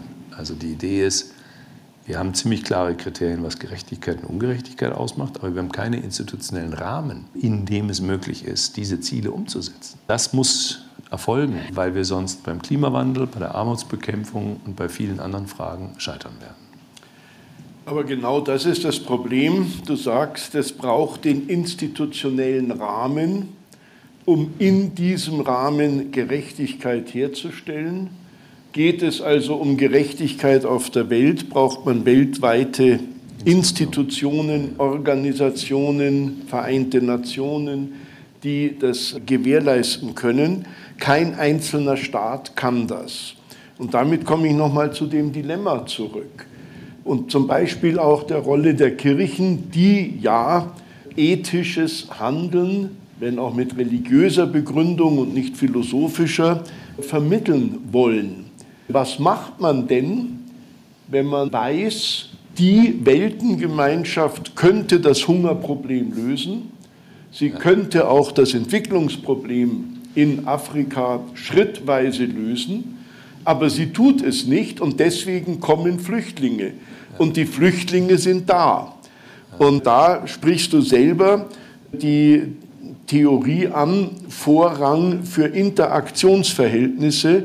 Also man kann nicht allen helfen, den zwei Milliarden auf diesem Globus, den man objektiv helfen müsste, um ihre Bedürfnislage zu befriedigen, sondern man muss fragen, mit wem haben wir ein Interaktionsverhältnis? Und das haben wir halt zu Flüchtlingen, die es bis nach Deutschland geschafft haben, selbst wenn sie es als finanzielle Elite und nicht als die Ärmsten der Armen geschafft haben. Du sprichst dich ja auch lobend über die Willkommenskultur, die sich in Flüchtlingsbetreuung und Flüchtlingshilfe ausgedrückt hat, aus.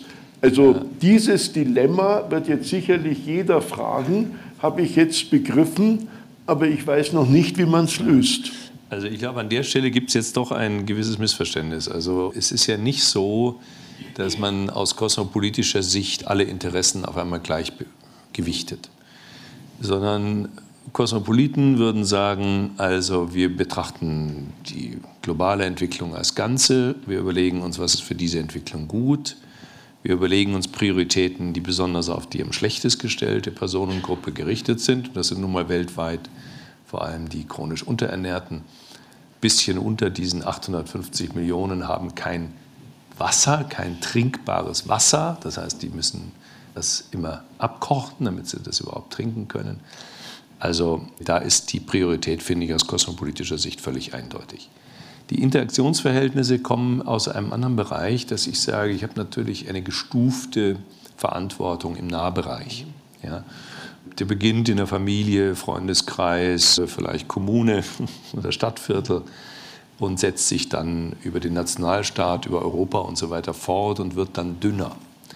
Aber das heißt ja nicht, dass die Ressourcen, die ich einsetzen will, um die Weltverhältnisse zu verbessern, auf Null gehen. Sondern ich glaube, es ist sehr sinnvoll, sich die Gesamtsituation vor Augen zu führen und dann zu sagen, was für Mittel sind erforderlich und welche sind damit äh, gerechtfertigt. Dass wir von den einzelnen Menschen nicht erwarten können, das hat der Peter Singer nämlich in mehreren Büchern vorgeschlagen. Er hat gesagt, also wir sollten so lange aus unserem Einkommen und Vermögen spenden, bis es uns selber nicht besser geht als den Spenderempfängern. Also das ist natürlich okay, aber das ist, glaube ich, eine Empfehlung, die völlig neben der Realität ist. Das ist nicht realisierbar. Und in dem Fall ist es so, die Größenverhältnisse sind eindeutig und die Fakten sind äh, ziemlich klar. Es gibt äh, Thomas Pogge, den ich auch zitiere, gibt es zum Beispiel einen, äh, die Idee eines Rohstofffonds, wo einfach ein bestimmter Prozentsatz der Summen, die mit dem Rohstoffhandel verdient werden, abgeführt würden für Entwicklungsprojekte. Und diese Mittel allein würden schon ausreichen, um das Allerschlimmste auf der Welt. Das sind winzige Prozentsätze, um einen Großteil äh, der schlimmsten Probleme zu beheben. Ich weiß sehr wohl, gerade in Afrika gibt es ein Problem der Dysfunktionalität von Staatlichkeit. Ein Gutteil der Transferleistungen, die dort ankommen, geraten offenkundig in die falschen Hände, was dazu geführt hat, dass es unterdessen aus Afrika wissenschaftliche Stimmen gibt, lasst eure Zahlungen, stellt die ein, weil das blockiert unsere Entwicklung. Das heißt aber nicht, dass wir uns nicht öffnen sollten gegenüber Verhandlungen in diesen Regionen für bessere, fairere, gerechtere Verhältnisse. Und wenn man es jetzt ganz konkret macht, ich fände es kein utopisches, abwegiges Projekt, wenn die Europäische Union, wenn sich mal eine deutsche Regierung gebildet haben sollte irgendwann, äh, sich dazu durchringt, zu sagen, wir haben da ein Problem und das Problem ist nicht Syrien, weil der IS ist im Wesentlichen militärisch besiegt. Dass er vorher nicht besiegt wurde, hängt auch mit der Politik des Westens zusammen. Sondern wir haben ein Problem mit Afrika.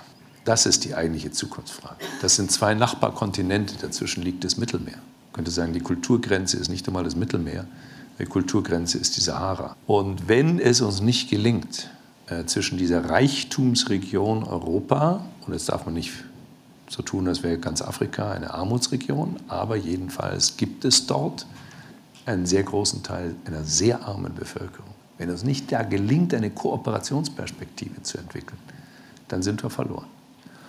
Und die Wirtschaftsmacht Europas ist groß genug, Kooperationsverhältnisse mit den afrikanischen Staaten oder auch mit einer Gemeinschaft der, Amerik der afrikanischen Staaten, die sind ja relativ lose, nicht so wie die Europäische Union, aber auch organisiert, wenn wir da faire Bedingungen anbieten und die Agrarlobby und andere Wirtschaftslobbys sich nicht wieder durchsetzen und das blockieren, dann würden wir zumindest die Migrationsproblematik, die sich aufbauen wird aus Afrika, abmildern, wahrscheinlich deutlich abmildern.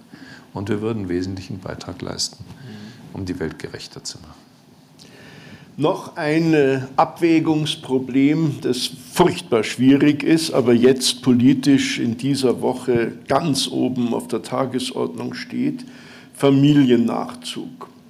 Du schreibst im Buch auch, dass es eigentlich auch im Interesse der Aufnahmeländer sein muss, dass die vorausgeschickten jungen Männer nicht jahrelang allein bleiben, mit äh, allen Problemen der Kasernierung, die es mit Einheimischen bekanntlich genauso gibt, sondern mit Familienumfeld, was ihre Integration erleichtern würde. Auf der anderen Seite werden natürlich diejenigen, die einen vorausschicken konnten für 8, 9 oder 11.000 Euro, damit noch mehr privilegiert das heißt, das ist der Return of Investment für die Familie. Die ganze Familie musste zwar zusammenkratzen, damit einer vorausgeht und sein Leben aufs Spiel setzt, aber es lohnt sich dann für die Familie doch, wenn der Nachzug gestattet wird.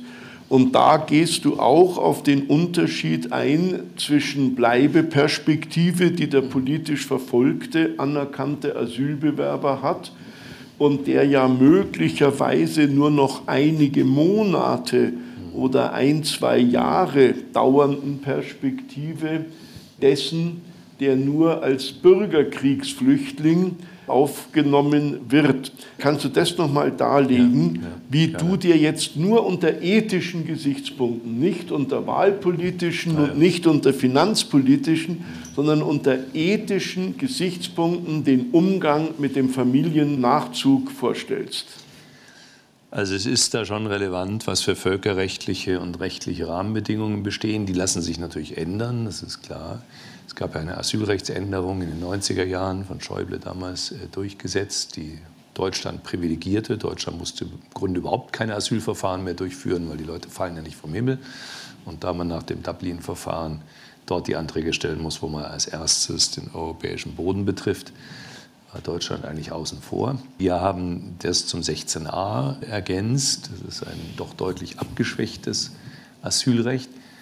Äh, wir haben die Genfer Flüchtlingskonvention von 1951, die übrigens super aktuell ist, die natürlich auch reagiert auf die Situation nach dem Zweiten Weltkrieg und äh, in den letzten Kriegsjahren. Die sieht vor, dass äh, Flüchtlinge aufgenommen werden sollten, um sie zu schützen vor der Verfolgung. Jetzt nicht politische Verfolgung, sondern vor eben anderen, vor allem Krieg und Bürgerkrieg. Die, der Geist, das steht nicht so ganz explizit drin, aber es ist eigentlich allen Kommentatoren klar, der Geist dieser Genfer Flüchtlingskonvention sieht so aus, wir nehmen vorübergehend auf, um diese Menschen dann, wenn der Bürgerkrieg vorbei ist, wieder in ihre Heimat zurückführen zu können oder diese Menschen gehen dann wieder in ihre Heimat zurück. Sie werden ja auch dann beim Aufbau wieder benötigt. Und das ist so eine der, ja, ich muss auch sagen, dritten subsidiärer Schutz, also andere Schutzgründe, das gehört noch zu den rechtlichen Rahmenbedingungen hinzu. Vierte Bemerkung rein zu den Fakten. Tatsächlich ist es so, dass in den vergangenen Jahrzehnten zwar die Asylanerkennungsquote sehr geschwankt hat. Meistens war sie ziemlich niedrig, im einstelligen Prozentbereich, 4, 5. Das hat sich geändert bei der syrischen Flüchtlingsbewegung. Ansonsten vorübergehend. Ansonsten war sie sehr niedrig. Dass aber trotzdem in der Regel man sagen musste, wer es hierher geschafft hat, bleibt. Aus Gründen, die wir erörtern können. Das heißt also, es hat im Grunde nur marginal Rückführungen gegeben. So, jetzt die ethische Beurteilung.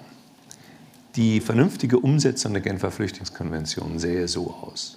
Syrischer Bürgerkrieg, nehmen wir diesen Beispiel. Umliegende Länder, Jordanien, Türkei, Libanon auch Golfstaaten, sind ein bisschen weiter weg, aber immerhin. Das heißt, dass die vernünftige Lösung wäre die, dass die Weltgemeinschaft als Ganze für die humane Aufnahme, auch für Schulen für die Kinder, Krankenhäuser und so weiter, in diesen Anrainerstaaten sorgt. Es kann nicht sein, dass die Anrainerstaaten das tragen müssen. Gegenwärtig sind 1,5 Millionen Flüchtlinge in einem Land wie Libanon. Ich weiß nicht, wie viele Millionen Menschen die überhaupt haben, wahrscheinlich kaum mehr. Das ist äh, unerträglich. Das heißt, das Vernünftige wäre, wenn die Weltgemeinschaft großzügig damit umgeht. Auslöser der Flüchtlingskrise im September 2015 war, dass die Weltgemeinschaft das nicht getan hat. Dass ein Gutteil der Hilfszusagen, die gegeben worden waren, nicht eingehalten worden sind. Da wird immer gesagt, ja, Deutschland aber steht doch da gut da. Na, Deutschland hat erst gar keine entsprechenden Zusagen gegeben. Andere haben Zusagen gegeben, sie nicht eingehalten. Und auf einmal sank das pro Tag, pro Kopf zur Verfügung stehende Betrag auf ein Drittel der vorherigen Verhältnisse. Können Sie sich vorstellen, was das bedeutet? Und aus dem Grund gab es natürlich einen massiven Aderlass aus diesen Flüchtlingslagern. Ich würde sagen, das ist klarer Auftrag, geradezu völkerrechtliche Pflicht der Weltgemeinschaft, wieder moderiert von den Vereinten Nationen, die sowieso unbedingt gestärkt werden müssen dafür zu sorgen, dass in Zukunft es nicht, und ich sage es ganz deutlich, wir wollen ja keine politischen Rücksichtnahmen geben, dass der Versuch unternommen wird, wegen einer örtlichen und zeitlich begrenzten Krise, natürlich, was ist zeitlich begrenzt, da schreibe ich auch was dazu, ja? ist auch zeitlich begrenzt, wenn es sieben Jahre dauert, ja, da gibt es Probleme. Aber jedenfalls, wenn man hoffen kann, die Krise ist bald vorbei, dass auf einmal Integrationsbemühungen kultureller, politischer, sozioökonomischer Art in Ländern, die Tausende von Kilometern entfernt sind, vorgenommen werden, obwohl doch klar ist, in dem Moment, wo der Bürgerkrieg vorbei ist, sollten die Leute wieder zurückgehen, und zwar nicht so sehr in unserem Interesse als im Interesse dieser Länder. Wie soll denn in Syrien der Aufbau funktionieren, wenn die ganzen jungen, kräftigen Männer nicht mehr dort sind? Also, diese Problematik hat eine klare Antwort, die eben nicht umgesetzt worden ist und die mit der Auslöser war. Also ich bin tatsächlich dagegen, obwohl ich weiß, ich mache mich damit sehr unbeliebt, bei jeder Aufnahme von Integration zu sprechen. In den Fällen, wo Deutschland jetzt aufgrund der Genfer Flüchtlingskonvention aufgenommen hat, muss von vornherein klar sein, dass ein vorübergehender Schutz und dieser vorübergehende Schutz entfällt in dem Moment, wo der Fluchtgrund, nämlich der Bürgerkrieg in Syrien, beendet ist. Und das steht kurz davor. Das gefällt nicht allen im Westen, ist mir schon klar, aber steht kurz davor.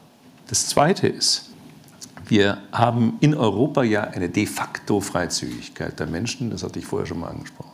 Das heißt, wir brauchen dringend eine europaweit einheitliche, kohärente Asylgesetzgebung und eine Asylrechtspraxis, die natürlich so aussehen muss, wie auch immer die Verfahren im Einzelnen sind, wer diese Verfahren durchführt. Ich glaube, Dublin hat wirklich keine Zukunft. Das ist zu deutschlandfreundlich, diese Regelung. Wo immer diese Verfahren durchgeführt werden, am Ende muss die Europäische Union als Ganze sich überlegen, was dann mit den Aufgenommenen geschieht. Und dritter Punkt, wenn eine Ablehnung eines Asylantrags erfolgt, ja, dann muss es eine Rückführung geben.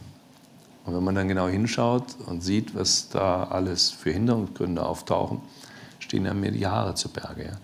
Die örtlichen Behörden haben keine Lust, zum sechsten Mal jetzt den aufzufordern oder hinzugehen und dann treffen sie ihn nicht an und so weiter und so weiter. Ein objektiver Grund ist, dass viele Länder, aus denen die stammen, nicht mehr bereit sind, sie zurückzunehmen.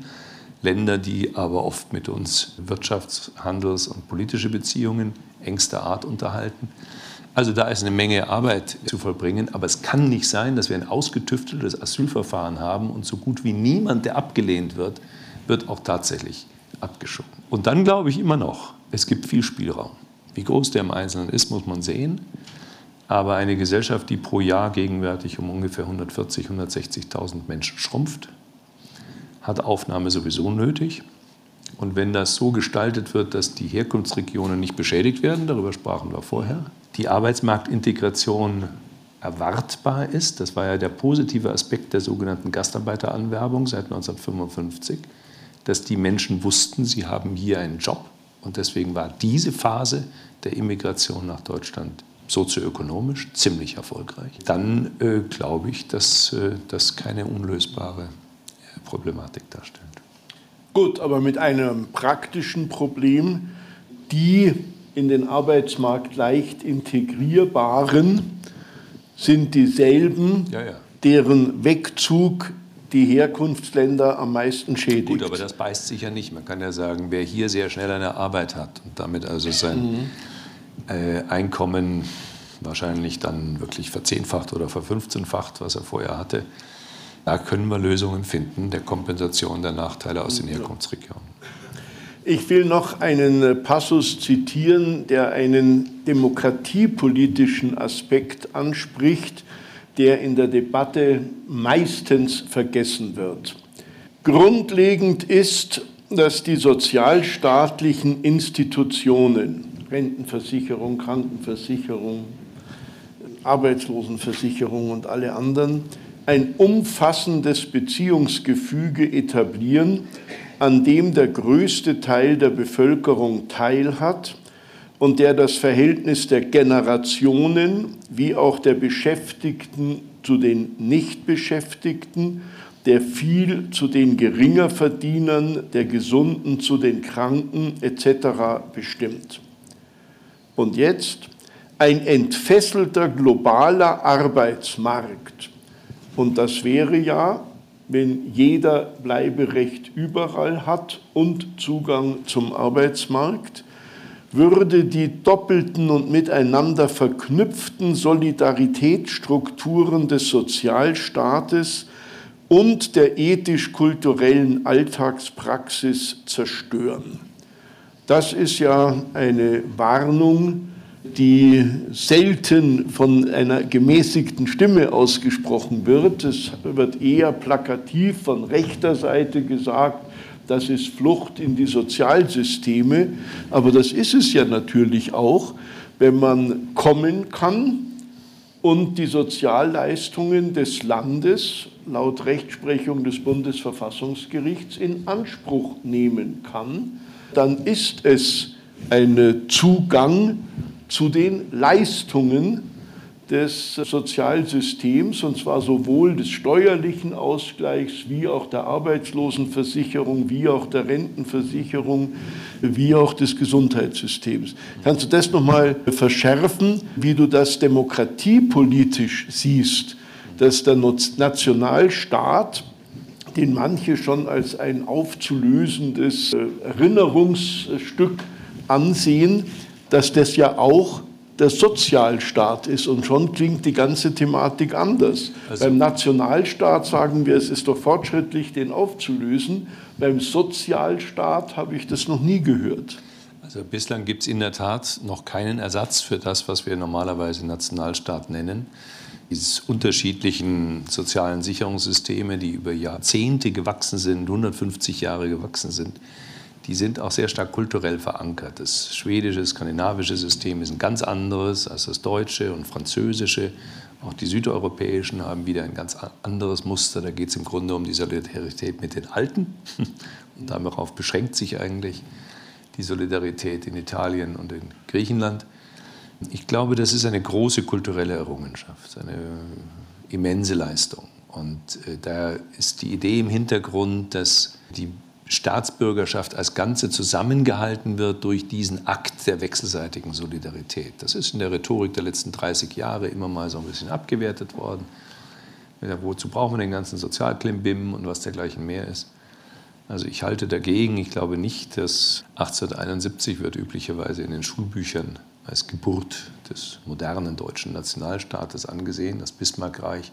Ich glaube, das ist ganz falsch. Das war preußische Hegemonie. 1866 hat Bayern bei König Rätz gegen die Preußen verloren. Naja, gut, das ist, Preußen hat seine Macht ausgedehnt, okay. Aber das war in dem Sinn kein Nationalstaat, es war keine Identifikation der Bevölkerung. Die kommt später, nämlich mit der Reichsversicherungsordnung eines Konservativen.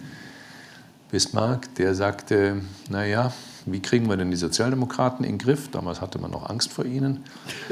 Und er gesagt, auf zwei Weisen. Man sperrt sie ins Gefängnis, zwölf Jahre Sozialistengesetze, und man nimmt einen Teil ihres Programms heraus, nämlich die Sozialstaatlichkeit. Und das hat dann sowas geschaffen wie die Bereitschaft, sich mit diesem neuen staatlichen Gebilde trotz preußischer Suprematie äh, so halbwegs zu arrangieren. Und das kann man weltweit beobachten. Staaten, die keine entwickelte Nationalstaatlichkeit haben, die müssen sich dann alles Mögliche einfallen lassen. Also ja, Hand aufs Herz und Fahnenappell und ich weiß nicht was, um sowas wie Nationalbewusstsein noch irgendwie aufrechtzuerhalten. Staaten, die diese Art von organisierter Solidarität haben, sind stabiler. Ich habe nichts dagegen, sich zu überlegen, wie man das auf europäischer Ebene also ergänzen kann ich glaube, Europa braucht, Europäische Union, so eine sozialstaatliche Komponente. Aber von Ersetzung, glaube ich, kann keine Rede sein. Das wird nicht passieren. Und das ist ein fragiles Gebilde. Das beruht darauf, dass man zum Beispiel allen zutraut, im Prinzip, dass das nicht immer alle sind, ist schon klar, dass sie sich selber anstrengen, dass sie nicht mutwillig anderen zur Last fallen. Das ist ein ganz wesentliches Element dass, sie, dass es die Gesellschaft nicht zerfällt in diejenigen, die beziehen und diejenigen, die geben. Man kann sagen, das Problem des US-amerikanischen Demokratie ist, dass dort 80 Prozent geben und 20 Prozent nehmen. Das ist eine schlechte Situation. Da sagen die 80 Prozent, was jetzt immer schon wieder so viel zahlen? Nee, und so weiter. Dagegen bei uns ist es anders. 100 Prozent geben, naja, 100 auch nicht, und 80 Prozent nehmen. Ja, das heißt also, die, die, fast die gesamte Bevölkerung ist in sozialstaatliche Institutionen eingebettet.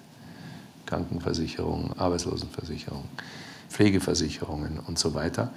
Und dadurch entsteht ein Zusammenhalt. Da sagen manche Ökonomen, das ist völlig ineffizient. Wir sollten uns im Wesentlichen darauf beschränken, den Bedürftigen zu helfen, alles andere weg. Jeder, der es irgendwie schafft, der soll sich selber darum kümmern. Nein, das zerstört den sozialen Zusammenhalt. Und jetzt zu unserem Thema Migration. Ganz merkwürdig, es gibt also für die USA da sehr saubere Studien, bei uns nicht. Nämlich wie sich Migration auf dieses äh, soziale Verhältnis auswirkt. Und äh, ich hatte ein Interview mit einem Journalisten des BR, der sagte, ja, nee, der Rümmel nachher, nach dem Interview, er war im Interview schon ganz aufgeregt und nach dem Interview hat er mir gesagt, ja, das darf man nicht sagen, weil das geht, gibt dann wieder Wasser auf die Mühlen der Rechten. Ja, aber es sind Fakten.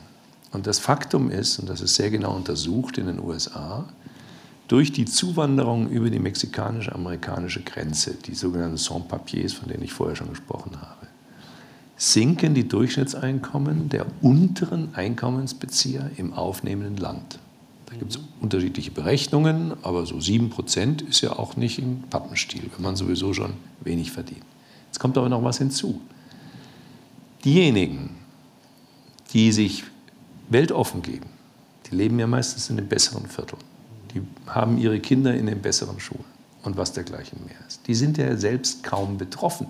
Die haben ihre Nannies aus Peru oder aus Mexiko oder die, die ihnen die Einkäufe erledigen. Aber die sind ja nicht wirklich kulturell und sozial betroffen. Das heißt, es entsteht eine, eine Mehrfachbelastung der unteren Schichten in der aufnehmenden Bevölkerung. Es verändert sich was in den Schulen. Auch in den USA gibt es schon Schulen, an denen nur noch eine Minderheit Englisch spricht. Da fragt man sich ja, kann denn da mein Kind dann noch was lernen? Der Mietmarkt verändert sich, weil natürlich die mit denen konkurrieren, die in der einheimischen Bevölkerung wenig verdienen, die gehen doch nicht in die besseren Viertel. Und deswegen würde ich sagen, ein Teil der Schieflage, die wir auch in Deutschland hatten, ich bin kein Marxist, keine Sorge, aber ein Teil der Schieflage sind Klasseninteressen. Die Mittelschichten, vor allem die gehobenen Mittelschichten, erfahren nicht am eigenen Leib die wirklichen Auswirkungen. Es geht ja so weit, dass manche, die sich für alles Mögliche einsetzen, aber ihre Kinder sofort aus den Schulen nehmen, wenn ein gewisser Anteil an syrischen Flüchtlingskindern sich aufhält, dann sind da Privatschulen und ähnliches, kann man ja dann anbieten. Das heißt, es gibt Studien, die das im Detail belegen. Die oberen Mittelschichten und die Oberschichten ohnehin profitieren von Immigration, sozioökonomisch, ziemlich massiv. Und die Unterschichten sind diejenigen, die die Kosten tragen. Und damit entsteht ein Spannungsverhältnis des sozialen Sicherungssystems, was man nicht auf die leichte Schulter nehmen sollte, weil im Grunde die humane und demokratische Ordnung, in der wir leben, hängt vom Funktionieren in hohem Maße ab, dieser Sozialstaatlichkeit. Vielen Dank. Eine letzte Anmerkung, weil es gibt einen Punkt, den ich nicht begriffen habe. Du hast gesagt, dass ein äh, entfesselter Markt, Arbeitsmarkt vor allem äh, vieles äh, sprengen und auflösen würde. Und jetzt kommt, weil deine Beispiele mit der Antike sonst immer plausibel sind, wie auch die griechischen Stadtstaaten durch das Reich Alexander des Großen aufgelöst wurden Meinst du, dass die Stadtstaaten noch existieren würden, wenn Alexander nicht gekommen wäre? Naja, also ob die heute noch existierten, weiß ich nicht. Aber sie hätten vermutlich noch viele Jahrzehnte existiert. Ja. Also ich meine, es ging um äh, zwei Staatsformen. Das war diese Poliskultur der überschaubaren Städte, die sich selbst regierten mit einem starken Engagement der Bürgerschaft für ihre Stadt. Und das andere war ein Königreich, sehr gut organisiert, effizient, auch militärisch Makedonien ne, damals. Und dann hat sich am Ende eben Makedonien, das war ja erst Philipp, der Vater von Alexander, und dann eben Alexander durchgesetzt. Und die Selbstgestaltungsmöglichkeiten der Polis waren dann dahin. Aber das ging dann nicht um Migration bei diesem Beispiel, Nein, gell? Sondern, sondern es ging ja hier um einen Staat, ja. der die vorangegangene Form aufgelöst genau, hat. Genau, aufgelöst und das ist ja hier gerade nicht der Fall. Nein, nein, das ist dann nicht der das Fall. Es wäre so ja bei uns eher die Frage, ob europäische Einigung den National- ja, ja. und Sozialstaat ja. gefährdet. Also das ist eben genau der interessante Punkt. Will man diese kleinteiligen politischen Strukturen, die wir so haben, auch in der Kommune, will man die aufrechterhalten oder nicht? Und man muss wissen, auf was man sich einlässt. Und das ist eben das hellenistische Experiment, wenn man so will. Wenn die staatliche Ebene, auf der die Dinge entschieden werden, sehr weit ab ist von den Menschen, dann ziehen sich die Menschen aus dem politischen Engagement heraus. Das war genau die Reaktion damals. Dann gab es den Alexander und die Diadochen, die sich eben äh, das Reich aufgeteilt hatten. Man blickte sowieso nicht durch, was genau vor sich geht. Es war alles weit weg. Und ich bin nun glühender Verfechter der europäischen Einigung, Vertiefung der Integration, ja, aber ich zögere das zu sagen aus politischen Gründen, die Sie kennen. Die Vereinigten Staaten von Europa, die auch schon mal unser Freund Peter Glotz vorbrachte, sagte ich immer Vorsicht, wenn das bedeutet, dass die hauptsächlichen politischen Entscheidungen auf die europäische Ebene verlagert werden, dann heißt das moderner Hellenismus, das heißt, das heißt dann Rückzug. Schauen wir doch zwei Themen an. Letzte Frage. Migration und Europa. Wie realistisch ist die Hoffnung auf eine Stärkung Europas, für die du dich ja 2013 auch zusammen mit Jürgen Habermas eingesetzt hast, wenn man merkt, dass nationalstaatliche Konzepte in Europa nie seit Jahrzehnten eine solche Hochkonjunktur hatten wie heute ja. und gerade beim Migrationsthema fast alle europäischen Mitgliedsländer eine andere Haltung vertreten als selbst die mögliche neue Bundesregierung. Sagen wir mal so, Angela Merkel, die redet ja nicht gerne über ihre Motive und über ihre Meinungsänderungen. Und aber de facto hat die Union schon mit ihrer Festlegung auf die Obergrenze eine 180-Grad-Wende vollzogen. Merkel hat sich zwei Jahre lang gegen diese Debatte gewehrt. Sie hat das dann am Ende akzeptiert. Heute, ich weiß nicht, ob Sie es verfolgt haben, bei diesem Treffen mit Kurz musste man schon sehr genau hinhören, um noch Unterschiede in der Migrationspolitik herauszuhören. Also das ist eben eine sehr anpassungsfähige äh, Politikerin in jedem Sinne. Und ich glaube, dass deswegen unterdessen selbst mit Merkel eine europäische äh, Lösung denkbar wäre. Also mein Vertrauen gilt da weniger der eigenen Bundeskanzlerin, wenn sie das denn bleibt, sondern Macron. Der muss nicht jedem sympathisch sein, er ist vielleicht sehr glatt und zu elitär in manchem, aber er ist einfach blitzgescheit und da haben wir kaum jemanden sonst in, in Europa. Und der hat, glaube ich, ganz konkrete Konzeptionen, die er auch zum Teil schon deutlich macht in seiner nationalen Politik. Und Macron wartet gegenwärtig darauf, dass es wieder eine deutsche Bundesregierung gibt, um den Zug zum Fahren zu bringen.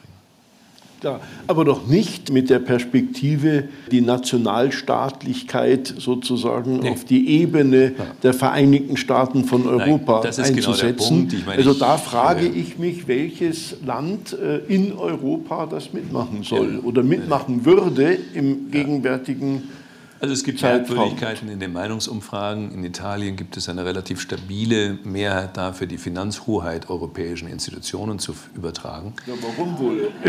genau. Äh, aber das schätze ich ganz ähnlich ein. Das ist kein Weg. Ja, meine Damen und Herren, die zwei Stunden, die mir gesetzt sind, sind rum.